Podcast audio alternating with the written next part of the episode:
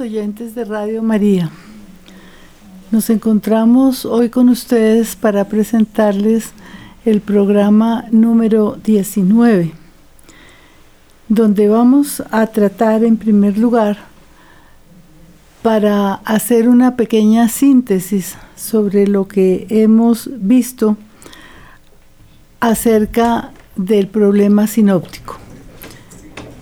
Quiero aclararles y recordarles lo que ya hemos dicho tantas veces en qué consiste el problema sinóptico. Cuando uno lee detenidamente los evangelios y lee el evangelio de Marcos, el evangelio de Mateo, el evangelio de Lucas y el evangelio de Juan, comprende que el evangelio de Marcos y el de Juan se remontan a tradiciones muy antiguas que son conocidas por los escritores, por los evangelistas, los que escribieron estos evangelios, haciendo la salvedad que en ambos se encuentran tradiciones supremamente antiguas, que no las podemos precisar exactamente, pero que, por ejemplo, en el Evangelio de Juan, que es el último en escribirse, como les decía en el último programa, entre los años 90 y 95 se encuentra la mayor cantidad de datos históricos.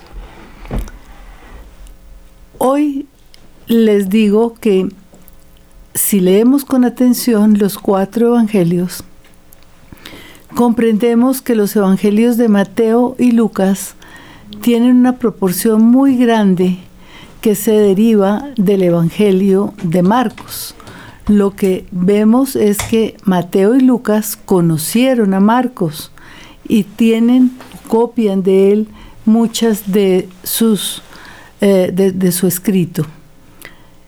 Pero nos encontramos con otro poco de material que es común a Mateo y a Lucas, pero no es común a Marcos. Entonces, en el siglo XIX se trató de dar respuesta a este problema. Durante muchos años se ha tratado de estudiar, pero en el siglo XIX se encontró una respuesta bastante adecuada, que es la que nosotros seguimos, por ser la más sencilla, la más profunda y la que cuenta con mayor pruebas para afirmarla. Y es la fuente Q. Ese material común a Mateo y a Lucas, que se encuentra, eh, que no se encuentra en Marcos, es precisamente lo que se llama Q, que viene del alemán QL, que quiere decir fuente. Esta fuente es muy, muy importante. ¿Por qué pensamos que esa fuente es una fuente escrita? Porque hay cantidades de material de Mateo y de Lucas que está prácticamente idénticas las frases, con un vocabulario bastante poco común, eh, que es muy difícil pensar que se remonte a una fuente oral. Después de esta aclaración, me voy a detener para mostrarles una vez más, de manera un poco sin, a manera de síntesis, el proceso de formación de los evangelios para comenzar en la segunda parte del programa con la contextualización de los cuatro evangelios, en el cual trataremos de ubicar los problemas, los ambientes, eh, el autor, eh, los destinatarios de cada uno de ellos. Todo esto es para que ustedes puedan dar paso a la comprensión de ese tesoro maravilloso que se pone en nuestras manos, que son los cuatro evangelios. Lo primero que tenemos que tener claro respecto al problema sinóptico es lo siguiente, lo que les acabo de decir, lo vuelvo a hacer de manera muy, muy sencilla para que a ustedes se les grabe y para que comprendan la importancia de leer con atención los evangelios y caer en cuenta de, lo de las preguntas que nos podemos hacer al leerlos. Juan y Marcos entonces utilizaron o se sirvieron de fuentes independientes. Sin embargo, al detenernos en Mateo y en Lucas, podemos, como les di, acabo de decir, comprobar que ambos conocieron a Marcos. Y ustedes se preguntarán, pero ¿cómo vamos a saber que conocieron a Marcos? Pues mire, Marcos tiene 678 versículos, el Evangelio. La mitad, más de la mitad, son comunes a Mateo y a Lucas. Esto nos explica si Mateo y Lucas no hubieran leído a Marcos. Es decir, más de 340 versículos de Marcos se encuentran presentes en Mateo y en Lucas. Además, estos dos evangelios, Mateo y Lucas, comparten 235 versículos que no se encuentran en Marcos, pero que están absolutamente casi idénticos en, Mateo y en Lucas y que corresponden en su mayor parte a los dichos de Jesús. O sea que los oyentes, las personas que transmitían la tradición oral de Jesús, comprendieron la preciosidad de material que tenían en sus mentes y en sus corazones y tratan de escribir. Por eso pensamos que es una fuente escrita porque está idéntica en los dos evangelios. Entonces recopilaron los dichos de Jesús para que no se perdieran. ¿En qué momento? Ya les había dicho que las persecuciones hicieron que la comunidad cristiana primitiva se dispersara, saliera de, Palestina, se divulgara por el Mediterráneo y entonces los, evangelistas o los discípulos de Jesús dicen, por lo menos salvemos muchas cosas que no se pueden perder si no las ponemos por escrito. Esta fuente es lo que se llama Q. Esa solución es aceptada, estudiada, promulgada por muchos, muchos teólogos eh, escrituristas especialistas, entre ellos Kloppenborg. Y muchos estudiosos modernos aceptan esta explicación que se llama la teoría de las dos fuentes, o sea, Marcos y la fuente Q. Podemos aceptar que los evangelios de Mateo y Lucas, escritos en forma independiente, conocieron también de manera independiente a Marcos y también en forma independiente a esta fuente Q. ¿Por qué aceptamos que fueron escritos en forma independiente? Por las inmensas diferencias que encontramos en sus contenidos, en la manera de estructurar los evangelios, Acuérdense ustedes que solamente Mateo y Lucas tienen los evangelios de la infancia y los evangelios de la infancia entre sí son totalmente diferentes. También son diferentes las narraciones sobre el resucitado y también podemos afirmar que ambos, tanto Mateo como Lucas, poseían material propio que no se encuentra ni en Marcos ni en Q. Enseguida vamos a dar respuesta a tres importantes preguntas que Werner va a responder. ¿Fue Q un documento escrito? La mayor parte de los estudiosos han respondido de forma afirmativa. Esto se debe a tres evidencias que encontramos en los dos evangelios.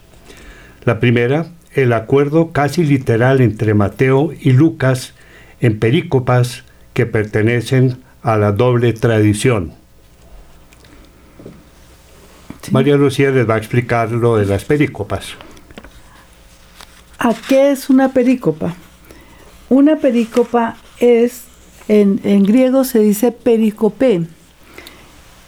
Es un concepto bastante generalizado dentro de la exégesis del Nuevo Testamento y hace referencia a unidades textuales que corresponden a un grupo de versículos con un sentido coherente. Por ejemplo, hablamos de la pericopa de la samaritana, eh, de, la, de la pericopa de la curación del ciego de nacimiento, etc. Esas, esas unidades de versículos con un sentido completo se llaman eh, dentro del exégesis del Nuevo Testamento perícopa.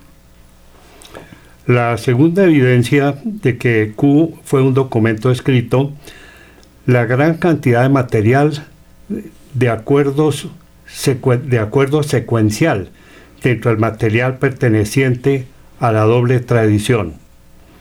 Y la tercera evidencia es el uso de palabras poco corrientes presente en ambos evangelistas. Otra pregunta que debemos contestar es si Q era un solo documento o si eran muchos documentos. Aceptando que Q fue un documento escrito debido a los innumerables acuerdos entre Lucas y Mateo en cuanto al orden y a la redacción, como acabamos de oír, y aunque hay numerosos autores que revelan alguna discrepancia, se puede afirmar que el documento, además de tener coherencia temática y formal, contiene rasgos de organización que se encaminan explícitamente a dar unidad y, y estructura a todo su contenido. Los especialistas que han examinado concienzudamente los datos presentados en, en la doble tradición, en su mayoría están de acuerdo en que hay que considerarlo en su conjunto como procedente de un solo documento. Esto es muy importante y es interesantísimo si ustedes pueden conseguir los libros de Kloppenborg sobre el documento Q, en donde aparece el documento, eh, el origen del documento, las, las perícopas comunes, y aparecen en Mateo y en Lucas. Entonces comprendemos que estos evangelistas conocieron un solo documento y que muy posiblemente ese documento es escrito. Vamos a responder por último la última pregunta con respecto a Q y terminamos con eso la aclaración del problema sinóptico, que es precisamente esa dependencia que deben tener Mateo y Lucas de, Marcos y de la fuente Q. La última pregunta es, ¿en qué tiempo nació Q? ¿Cuándo nació Q? La mayor parte de los especialistas ubica el nacimiento de esta fuente entre los años 40 a 70. Gerd Tyson propone una fecha muy temprana y señala muchos y serios argumentos. Partiendo del relato de las tentaciones, piensa que la narración se pone por escrito como reacción a la persecución de Calígula en el año 40 después de Cristo, como se comentó anteriormente en una de las sesiones pasadas. Piensa también en la misión de Israel, anterior al concilio de Jerusalén, como consta en Gálatas 2 y en Hechos capítulo 15, donde se encuentra la esperanza consignada por Q sobre los doce que gobiernan o juzguen a Israel. También señala las semejanzas entre Q y Pablo en el uso común de la teología deuteronomista y la posición de Pablo ante los gentiles, quienes pondrán celoso a Israel. Tyson también le da mucha importancia a la narración que hace Josefo de la ejecución de Santiago en el año 62. Luhrmann sitúa la fecha de nacimiento de Q entre los años 50 a 60. Para esas fechas, Jesús ya había sido identificado por la comunidad creyente como Hijo del Hombre antes de la redacción final de Q. Hoffman, en cambio, cree que la integración del concepto del Hijo del Hombre fue mucho más tardía alrededor de la revuelta judía entre los años 66 a 73. Todas estas hipótesis son imposibles de corroborar. Lo que yo creo es que la comunidad cristiana fue fijando por escrito desde muy temprano dichos de Jesús. Piensen ustedes, por ejemplo, lo que dice Tyson con respecto a la persecución de Calígula. La persecución de Calígula, como les decíamos en programas anteriores, puso, eh, impregnó de pánico a los cristianos. Ellos salen corriendo y seguramente ahí comienza esa necesidad de escribir los dichos de Jesús, de poner por escrito los dichos de Jesús. Estos con el tiempo fueron teniendo una inmensa evolución teológica, posiblemente causada por la reflexión y las posteriores adiciones. Creo también, como dice Tyson, que pudo empezar a componerse muy temprano, pero el final ya del documento que posiblemente conocieron Mateo y Lucas se remonta más o menos al año 70.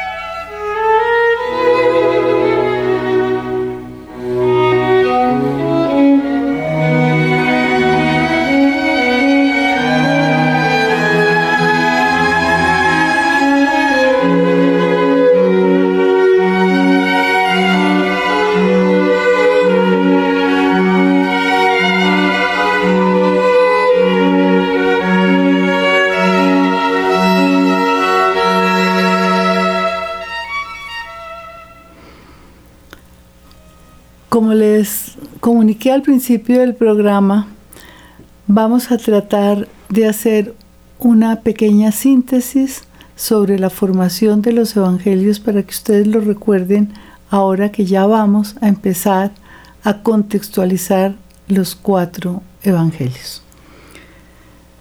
Considero muy significativo los aportes que nos hace Gerd Tyson, que hace a la investigación bíblica mediante un método de estudio que integra lo diacrónico y lo sincrónico. Ya también hablamos de eso cuando vimos el primer capítulo. Apartándose un poco del método tradicional histórico crítico. No es que no sea importantísimo este método, el cual nos ha servido cantidades para la investigación, pero ciertamente hay que integrar lo diacrónico y lo sincrónico y hay que contextualizar. Este aporte de Tyson nos ayuda entonces a conocer un poco más la formación y la evolución de los textos. Tyson correlaciona estos, estos datos, estos datos que tenemos de los escritos, dentro del contexto de Palestina en tiempos de Jesús e intenta descubrir procesos históricos. En su, en su, libro Colorido local y contexto histórico de los Evangelios, llega a las siguientes conclusiones. Primero, la tradición presinóptica, es decir, la más antigua, la que corresponde a, la vida misma de Jesús, se fraguó en Galilea y se difundió muy rápidamente en territorios próximos a este lugar. Otras tradiciones se localizaron en Jerusalén y en sus alrededores. Es decir, este es el contexto que vivió Jesús y que viven los primeros discípulos de Jesús. Segundo, el contexto histórico de la tradición sinóptica se encuentra marcado por dos crisis, crisis políticas muy significativas con sus respectivas reacciones que influyen en la formación de los evangelios. La persecución de Calígula entre los años 39 y 41 que conmocionó a Palestina y dejó en la tradición sinóptica huellas mucho más profundas de las que hasta ahora se han evidenciado. Y la guerra judía entre los años 66 al 74. En medio de la primera se descubre el meollo de la profecía de Jesús que constituye su discurso teológico, el cual se encuentra incorporado al Evangelio de Marcos en el capítulo 13. Es lo que llamamos nosotros el discurso escatológico. Y también ya superada la crisis generada por la, persecución de Calígula, surge, como les acabamos de decir, la fuente Q, la fuente de los logia, de los dichos de Jesús. Esta situación de persecución y sufrimiento sin lugar a duda, condujo a preparar la formación de los evangelios sinópticos, sus grandes unidades y sus dichos. La reacción a la segunda crisis provocada por la guerra judía de los años 66 al 74 fue la que dio origen a la literatura evangélica. Marcos escribe su evangelio bajo la impresión dolorosa del templo destruido y recurre a muchas unidades proporcionadas y marcadas por la primera crisis, las cuales reflejan el estado de angustia y sufrimiento que vive su propia comunidad. Asume entonces el padecimiento de Jesús y previendo el hondo conflicto que se viene encima con las persecuciones de Vespasiano y Tito, prepara a su comunidad incorporando a su evangelio el relato de la pasión.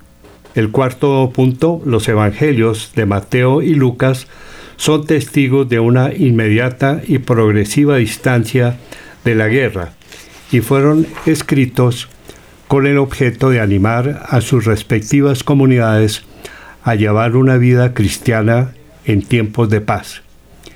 Integran la fuente de los logia y las tradiciones sobre Jesús conocidas por ellos y reescriben sus textos a la luz de su propia teología y del Evangelio de Marcos. Quinto punto. No podemos dudar que el camino a la literatura evangélica se encuentra marcado por la vida de las comunidades. Estos núcleos de los que estamos hablando, el discurso escatológico y el relato de la pasión, fueron transmitidos en comunidades locales. Recuerden ustedes que el Evangelio nace en la Palestina, en Galilea y después en, en Jerusalén. Pero lo primero que se divulga es el relato de la pasión. Lo último que pasó es lo primero en transmitirse.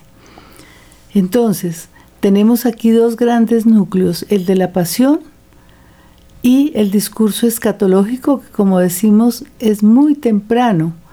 Posiblemente lo incorpora Marcos, según Tyson, después de la persecución de Calígula, Calígula a su evangelio y lo encontramos hoy en el capítulo 13.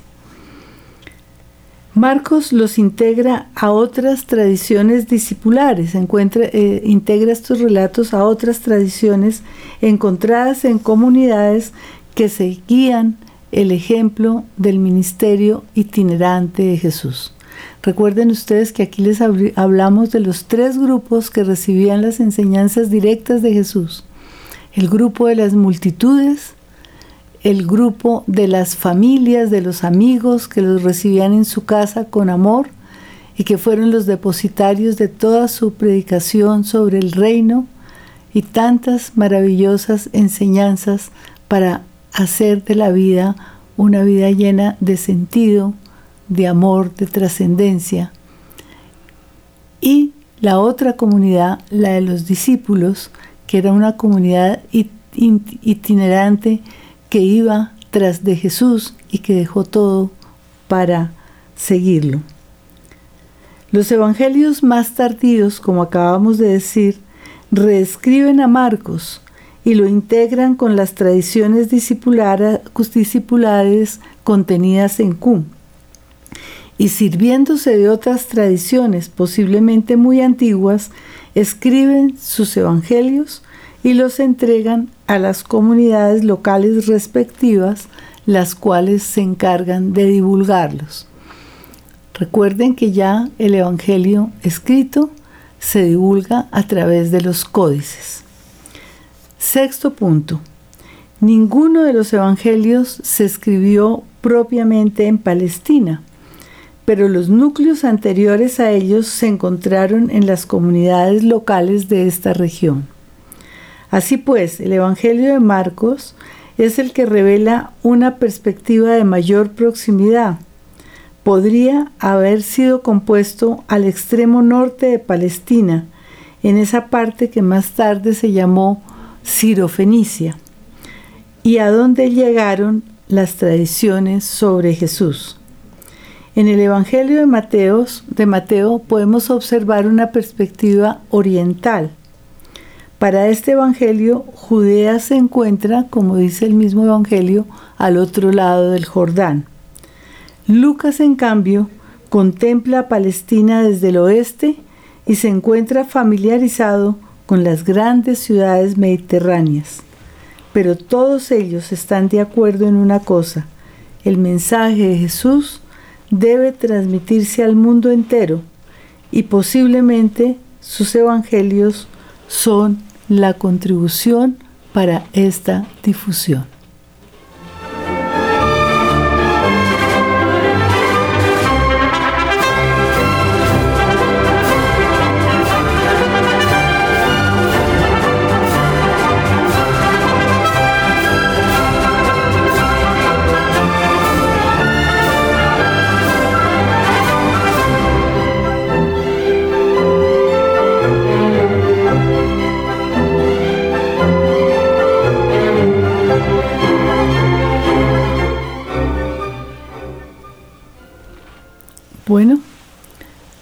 Vamos entonces, como les dije al principio, a dar comienzo a la contextualización de los cuatro evangelios. Finalizamos los aportes de este capítulo ubicando al lector en su relación con los posibles autores de los cuatro evangelios y con los probables ambientes históricos que acompañaron su elaboración. De esta forma pretendo ir preparando el breve comentario teológico que se realizará en el capítulo cuarto, donde comenzaremos el análisis de los evangelios de la infancia de Jesús, que fueron los últimos textos del Nuevo Testamento en escribirse, como tantas veces les hemos dicho. Comenzaremos por Marcos. ¿Por qué por Marcos? Por ser el más antiguo. Eh, para este trabajo me serví de multitud de bibliografía para poder hacer una síntesis adecuada. Respecto a Marcos, podemos decir que el autor no se identifica a sí mismo dentro del texto, y esto se debe posiblemente a dos razones. La primera, que el interés suyo no es figurar. Fíjense que en la época moderna los autores de libros buscan ante todo eso, figurar. Este evangelista no busca figurar. Lo que quiere ante todo es dar la buena noticia de Jesús, que esa noticia sea conocida y proclamada por su evangelio. Su obra es la buena nueva de Jesucristo, como lo dice él mismo en Marcos 1.1. La segunda razón es que el evangelista debió ser suficientemente conocido por la comunidad cristiana a la cual se dirigía, por lo cual su identificación tampoco resultaba necesaria. Si yo me estoy dirigiendo a un grupo de personas que me conocen, que conocen mi trayectoria, pues no tengo por qué decir, mire, me llamo fulana tal, hago tales y tales cosas. La comunidad de Marcos sabía quién era Marcos. Sin embargo, el nombre de Marcos aparece en la mayor parte de los manuscritos que conservamos como Cata Marcon, Cata Marcon según Marcos, o Evangelium Cata Marcon, o Evangelio según, San Marcos, según Marcos. Títulos colocados en los manuscritos antiguos, unas veces al comienzo, otras veces al final y a veces al margen. Estos títulos, Cata Marcon o Cata Evangelium Marcon, venían arriba del manuscrito, al lado o a veces al margen. Hay que advertir que esos títulos suponen la existencia de otros evangelios.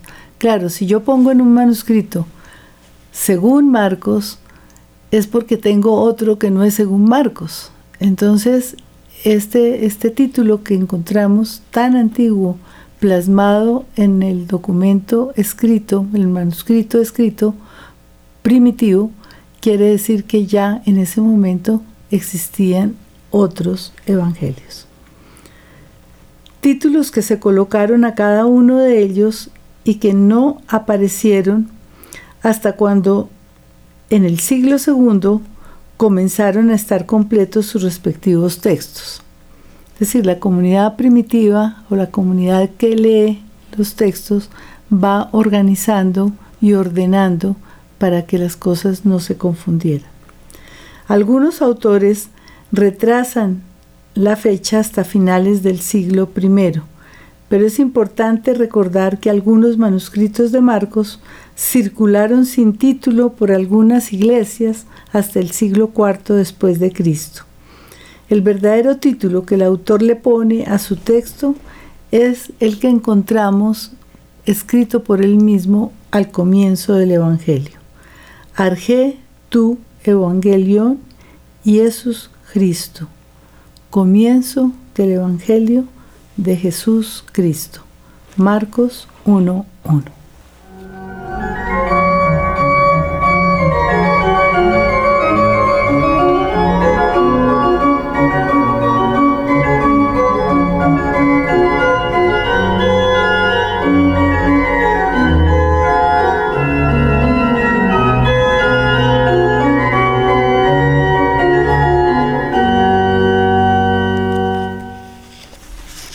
Vamos a hablar ahora sobre el autor. Como anotaba María Lucía cuando se refería a los datos de la tradición, la más antigua es la del presbítero, a quien Papías, obispo de Hierápolis, a comienzos del siglo II, atribuye el testimonio del Evangelio de Marcos. De esa primera tradición podemos recoger los siguientes datos. Primero, que Marcos habría sido intérprete de Pedro. Segundo, que escribió cuanto recordaba sobre lo que el Señor había dicho y hecho. Y por último, que su escrito carece de orden. Presenta a Marcos como un simple transmisor y no como un verdadero evangelista cuyos aportes teológicos hubieran enriquecido a la iglesia. Su vínculo con Pedro ha sido discutido por algunos, pues se cree que se trata de la mera intención de vincular a los autores de los evangelios con la tradición apostólica. Pero la manera como Papías presenta a Juan, Marcos vinculado con Roma y con Silas, sugiere que está pensando en el mismo Juan Marcos que aparece en las cartas paulinas y en los hechos de los apóstoles. En la iglesia antigua, sobre todo atendiendo a los testimonios del Nuevo Testamento, no se pone en duda su autoría. Es en la primera carta de Pedro donde encontramos la más clara vinculación de Marcos con Pedro. Dice, os saluda la que está en Babilonia. Se trata la iglesia de Roma elegida como vosotros, así como mi hijo Marcos. Esto está en la primera carta de Pedro, capítulo 5, versículo 13. En el libro de los Hechos, como acabamos de decir, Juan Marcos aparece como compañero de Silas, Silvano, de Pablo y de otros cristianos y se entiende que se encuentra en Roma como residente. También encontramos a Marcos como uno de los más directos colaboradores de Pablo. En Colosenses capítulo 4 versículo 10, en Filemón, Filemón capítulo 23 y la segunda Timoteo capítulo 4 versículo 11. Por otro lado, Lucas, en los Hechos de los Apóstoles, alude a Marcos y lo presenta como un residente de Jerusalén que se asocia con Pablo. En Hechos 12, 12, 25, capítulo 13, 5, 13, capítulo 15, versículo 36 al 41. Y también alguien a quien se le atribuye el nombre hebreo de Juan, nombres dobles bastante corrientes dentro del judaísmo antiguo, como consta en los Hechos, capítulo 12, 12, 25, 15, 37. En la época del Imperio Romano, para complementar lo que Verne les está diciendo, hubo muchos judíos que tenían dos nombres. Así encontramos, por ejemplo, Juan Marcos. Juan es un nombre hebreo, Marcos un nombre latino. Eh, Saulo, Pablo. Saulo es un nombre hebreo, Pablo un nombre latino. Tenemos al gran historiador Flavio Josefo. Flavio un nombre romano, Josefo su nombre judío. Eso era bastante común en aquella época.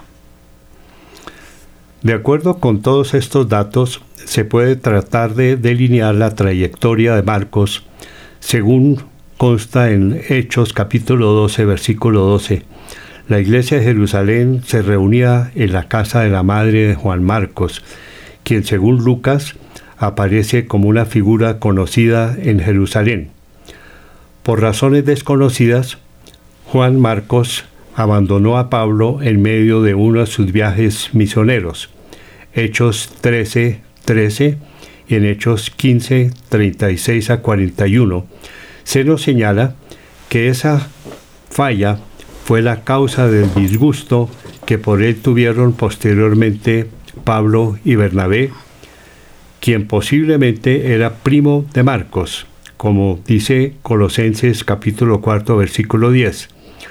Años después del incidente con Pablo, Bernabé quiso involucrar a Marcos con una misión, pero Pablo, pensando en lo que Marcos le había hecho, no quiso aceptarlo, y los dos amigos misioneros se separaron para siempre. La cercanía de Marcos a Bernabé puede ser un indicio del posible acercamiento de Marcos a Pedro, que Pablo nos cuenta que Bernabé era muy afín a las posiciones asumidas por Pedro en Antioquía. Gálatas 2, 11 a 13. Sin embargo, llama poderosamente la atención que la figura de Pedro sea presentada de manera bastante negativa en su Evangelio. Resulta, resulta también extraño que el evangelista desconozca tradiciones sobre el apóstol que Mateo nos transmite con lujo de detalles en Mateo 14, 28 a 32, capítulo 16, versículos 17 al 20, capítulo 17, de 24 a 27 y otros.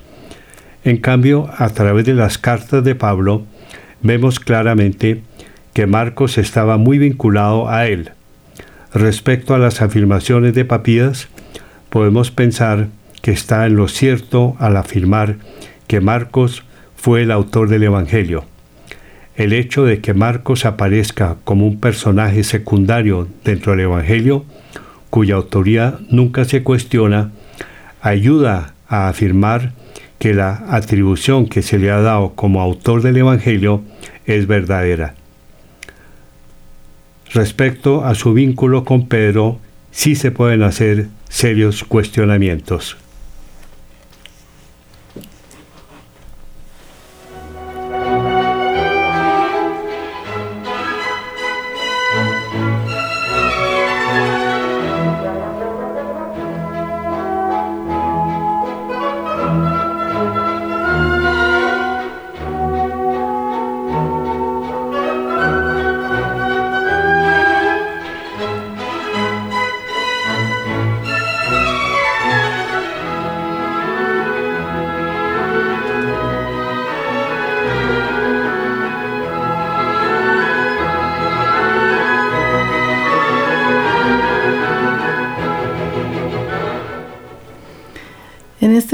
Momento abrimos los teléfonos si ustedes quieren hacer alguna llamada en la línea de Bogotá es 601 746 0091 y el celular 319 765 0646. Lo repito, la línea del teléfono fijo 601 746 0091. El celular 319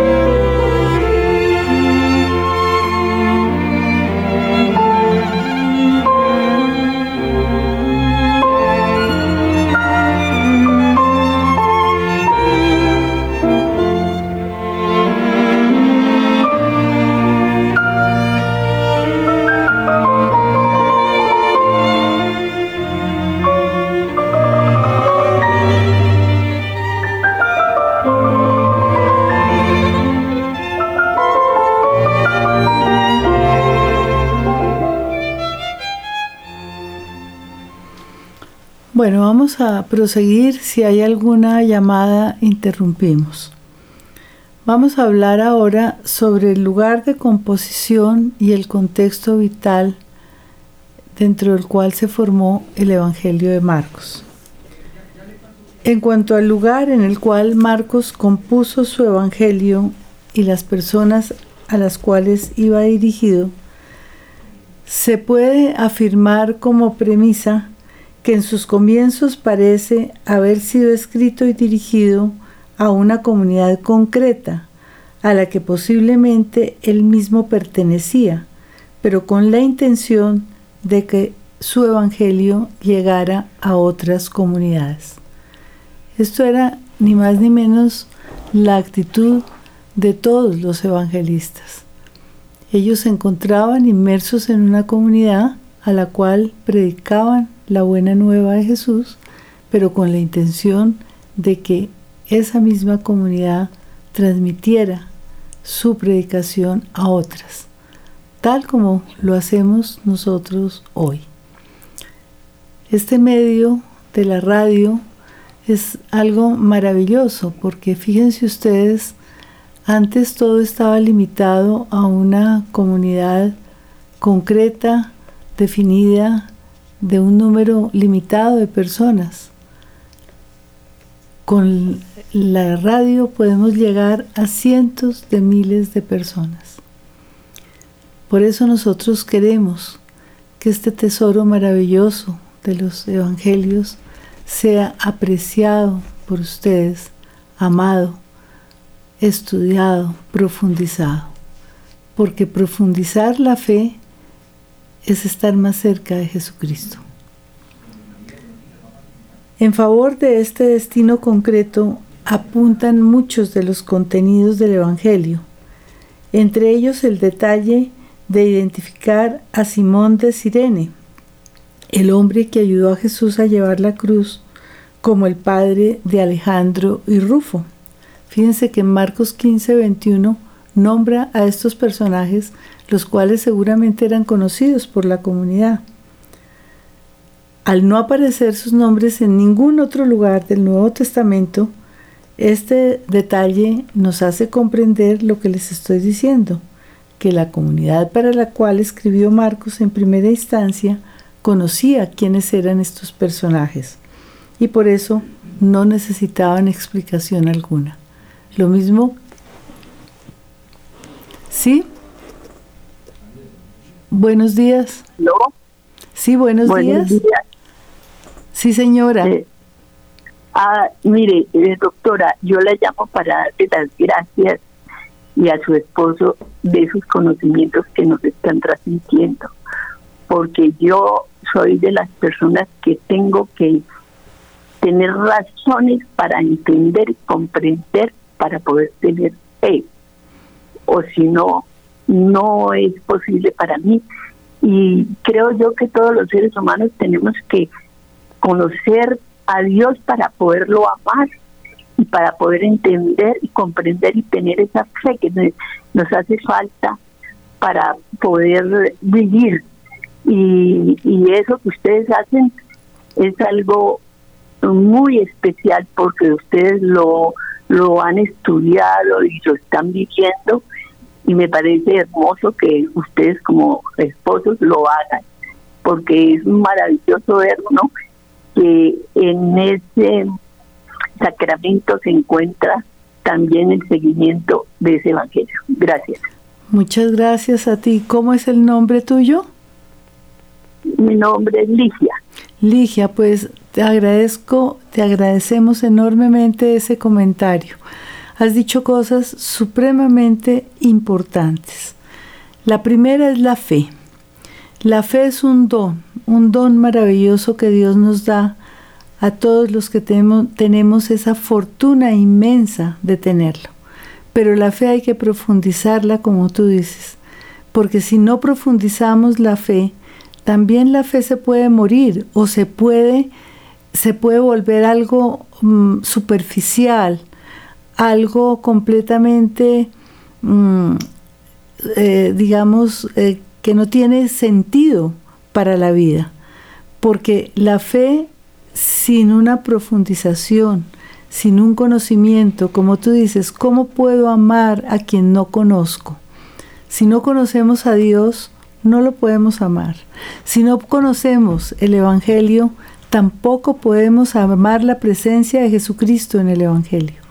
De manera que este comentario yo creo que es un, un aporte increíble que nos ayuda a tener ánimo para continuar. Muchas gracias, Ligia. Vamos entonces a continuar con lo que estábamos diciendo. Decíamos que Alejandro y Rufo son dos nombres que aparecen en el Evangelio de Marcos y nunca más en ningún otro sitio, lo que nos hace ver que la comunidad para la cual escribe Marcos conoce a Simón de Sirene, su papá, y conoce a Alejandro y a Rufo.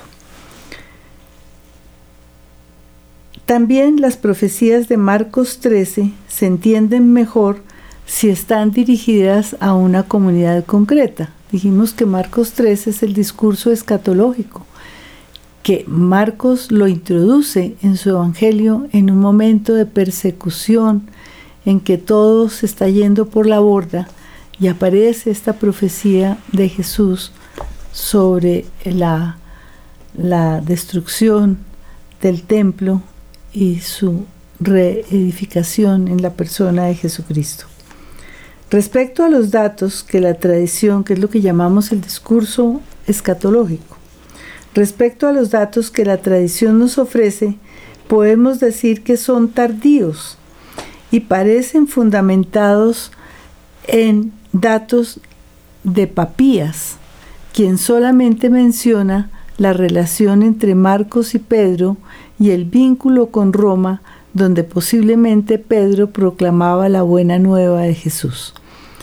Ven ustedes que lo que nosotros poseemos son estas tradiciones escritas ya por los primeros padres de la iglesia.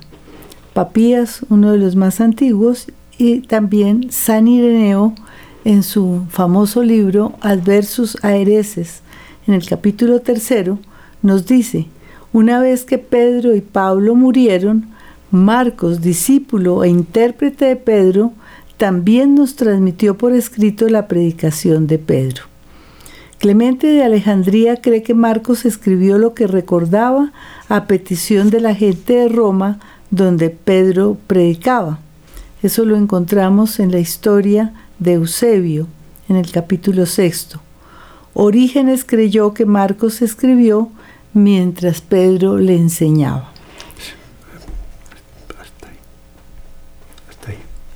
Vamos entonces a suspender en este momento. Esperamos que todos estos aportes les ayuden a ustedes a leer y a disfrutar eh, más la palabra de Dios presente en el Evangelio. Recuerden ustedes que la palabra, en la palabra está Cristo, está Cristo vivo y presente en nuestra vida. Bueno, muchas gracias y si Dios quiere, hasta el próximo miércoles.